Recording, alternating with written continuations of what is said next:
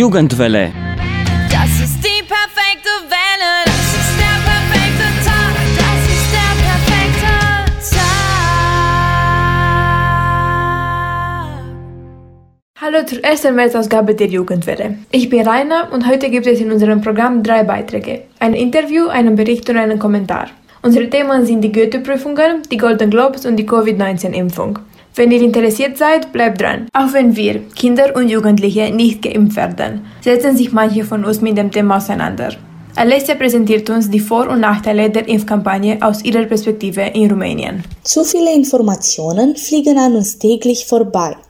Was sollen wir glauben?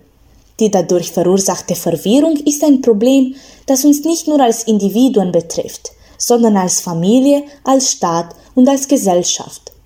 Zunächst geht es um die ersten Erscheinungen des von der WHO genehmigten Impfstoffes Pfizer BioNTech. Am 8. Dezember 2020 wurde die erste Person der Welt geimpft. Für viele war es wie das Licht am Ende des Tunnels. Auch wenn es noch lange dauern wird, bis alles wieder normal ist, haben wir wenigstens einen Fortschritt gemacht. Wir benutzen auch diesen Impfstoff in Rumänien, jetzt mit neuen Varianten von verschiedenen Laboratorien. AstraZeneca und Moderna. Die Spezialisten denken, dass es nicht lange dauern wird, bis Rumänien mehrere Dosen bekommen wird. Das Einzige, das der Staat nicht kontrollieren und eigentlich nicht lösen kann, ist der Wunsch der Menschen, sich zu impfen. Hier sind einige der am häufigsten gestellten Fragen. Erstens, was macht diesen Impfstoff hilfreich?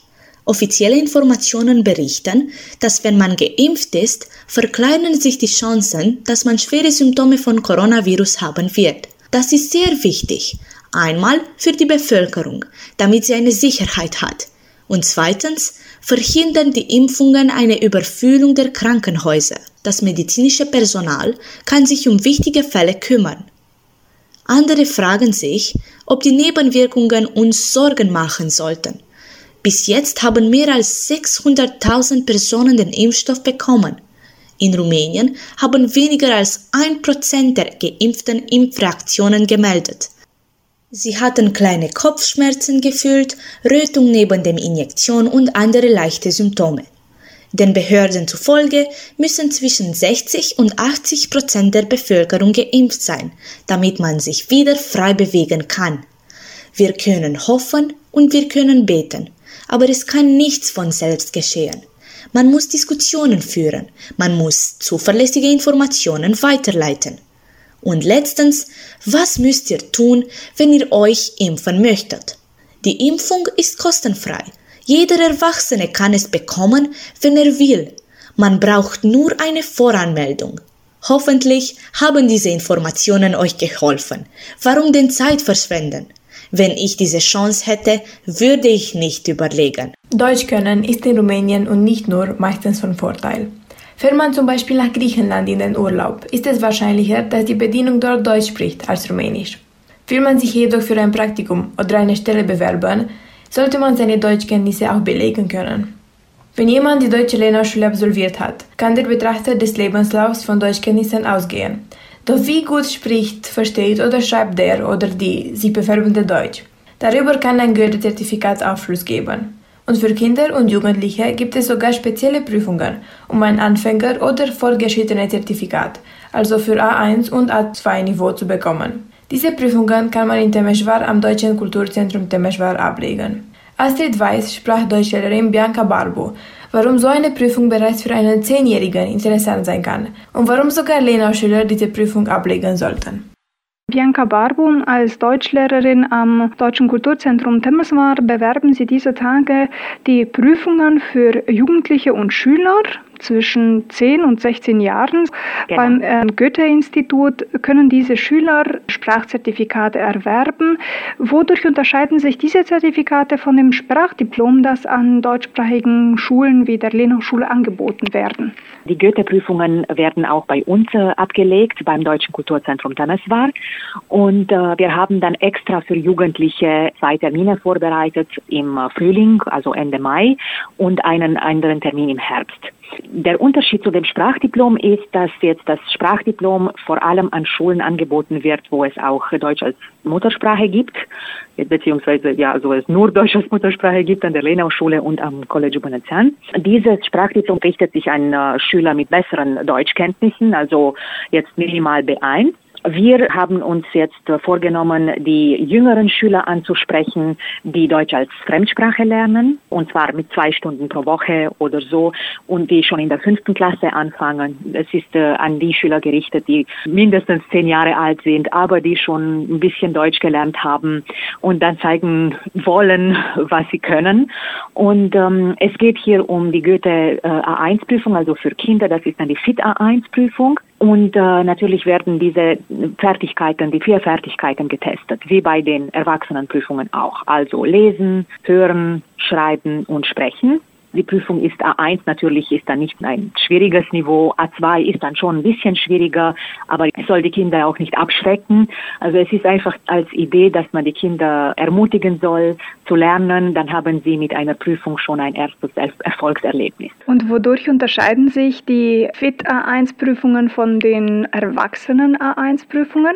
Im Grunde genommen unterscheiden sie sich nicht so stark. Sie sind von der Aufmachung her sehr, sehr ähnlich, aber sie haben eben andere Themenschwerpunkte, die eher für Schüler geeignet sind. Die vier Fertigkeiten werden angesprochen, also Hörverstehen, Leseverstehen und so weiter. Deshalb ist es ja auch eine gute Übung für Sie, weil Sie sich dann wirklich auf die späteren Erwachsenenprüfungen vorbereiten. Sie sprechen die Vorbereitung an. Wie kann man sich denn auf diese Prüfungen vorbereiten? Kann man da im Kulturzentrum etwas finden oder online, um sich auf das Format dieser Goethe-Zertifikatprüfungen einzustellen? Ja, wir haben auch im Kulturzentrum in der Bibliothek verschiedene Bücher mit Modelltests und mit Tipps, wie man sich darauf vorbereiten kann. Und es gibt auch im Internet, wir haben da auch Links weitergegeben zu den Webseiten vom Goethe-Institut Bukarest, vom Allgemeinen Goethe-Institut, also von der allgemeinen Webseite in München. Da gibt es auch Informationen und Modelltests. Und wir würden auch, wenn Nachfrage besteht, eine kleine Zoom, äh, eine kleine Zoom-Sitzung organisieren für Lehrkräfte, damit wir ihnen auch die Prüfung erklären und zeigen, wie sie die Schülerinnen und Schüler während des normalen Schulunterrichts auch darauf vorbereiten können. Denn auch im normalen Schulunterricht zielt man ja äh, auf diesen Referenzrahmen der EU. Also A1, das ist dann die erste Stufe, da kann man sich vorstellen und so weiter, da kann man äh, einfache Sätze bilden, nachfragen, mit den Kollegen ein bisschen diskutieren. Bei A2 kann man natürlich, dann gibt es auch mehr Nebensätze, da kann man auch eine E-Mail verfassen und so weiter. Also es sind eben diese Stufen nach dem Referenzrahmen. Und äh, darauf bereitet ja auch der Schulunterricht vor und deshalb äh, würden wir dann das auch in Zusammenarbeit natürlich mit den Lehrern der Schule machen. Im letzten Jahr hatten wir eine Lehrerin aus Arad, die ein paar Schüler gebracht hat. Also die kamen dann als Gruppe aus Arad und haben bei uns die Prüfung abgelegt. Also das war dann ganz gut für sie. Sie haben erstmal ein Diplom in der Hand und dann auch diese Übung, wie man eine Prüfung macht. Wenn man jetzt die Prüfung an einem Tag ablegt, bekommt man dann direkt vor Ort das Zertifikat oder müssen diese Prüfungsinhalte noch in Bukarest korrigiert werden? Wie ist das? Nein, also man bekommt äh, das Resultat erst in vier bis sechs Wochen.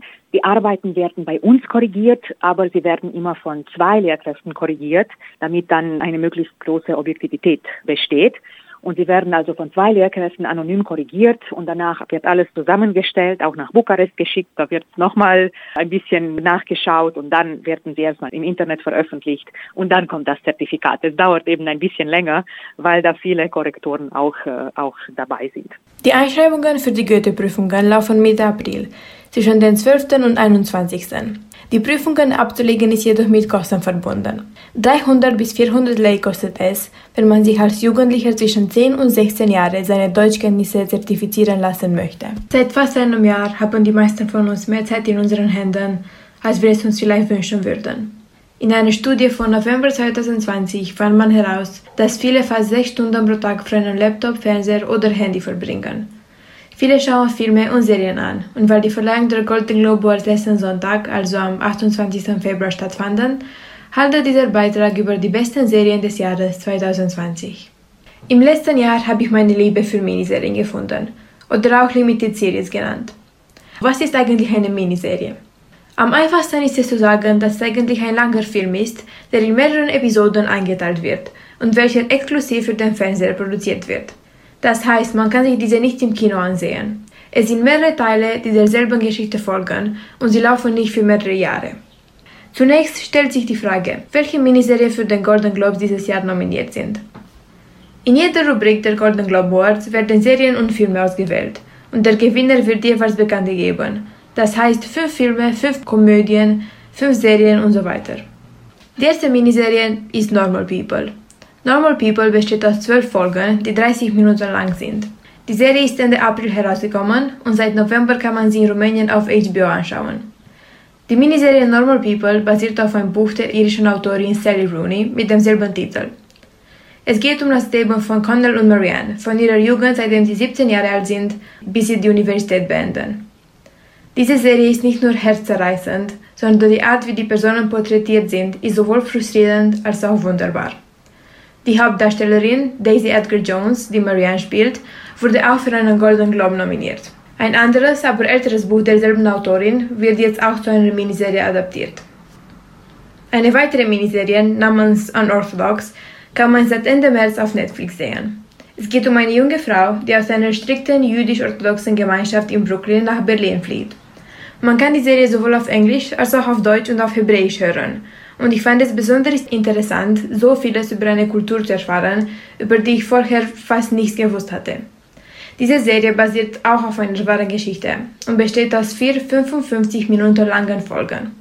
Ich bin mir aber sicher, dass ihr euch das wahrscheinlich in zwei Tagen ansehen werdet. Small Axe ist eine englische Serie, dessen erster Teil Anfang November herausgekommen ist und der fünfte und letzte Mitte Dezember. Unter der Regie von Steve McQueen, der auch beim bekannten Film 12 Years a Slave Regie führte, handelt Small Axe um Londons westindische Gemeinschaft zwischen 1969 und 1982, welche in diesen Jahren schwerem Rassismus ausgesetzt war. Der erste Teil ist zwei Stunden lang und die anderen vier nur ein bisschen über eine Stunde. Obwohl es wegen der Laufzeit nicht ganz zugänglich scheint, lohnt es sich, die Serie anzuschauen. The Undoing war eine lange erwartete Serie, welche in den Hauptrollen Nicole Kidman und Hugh Grant vorsieht.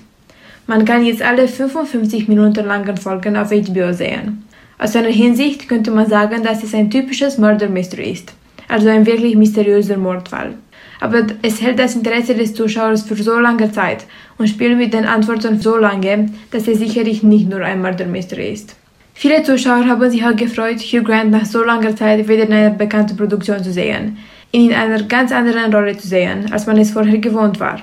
Daher gibt es mehrere Gründe, um sich die Serie anzuschauen. Die Serie The Queen's Gambit besteht aus sieben Folgen, welche man seit dem 23. Oktober auf Netflix finden kann.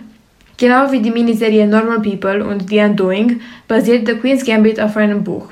Es handelt von einem verwaisten Mädchen und sie beginnt mit 20 bei Schachturnieren teilzunehmen. Anya Taylor-Joy spielt Beth in der Hauptrolle und man kann sich seit der ersten Folge nicht vom Fernseher entfernen. Von diesen Miniserien hat The Queen's Gambit als beste Miniserie gewonnen und Anya Taylor-Joy als beste Schauspielerin in einer Hauptrolle in einer Miniserie. Die beste Serie wurde The Crown gewählt und zu besten männliche und weibliche Schauspieler in einer Serie wurden Josh O'Connor und Emma Corrin gekürt welche Prinz Charles und Prinzess Diana gespielt haben. Das war's für heute von der Jugendredaktion. In zwei Wochen hören wir uns wieder. Dann gibt es unter anderem ein Interview mit der Richterin Andrea Schwarz und unser neuestes Redaktionsmitglied Letitia Becker gibt Tipps für mehr Nachhaltigkeit im Alltag. Das Programm hat euch heute Rainer geführt. Bis bald! Das ist die perfekte Welle. Jugendwelle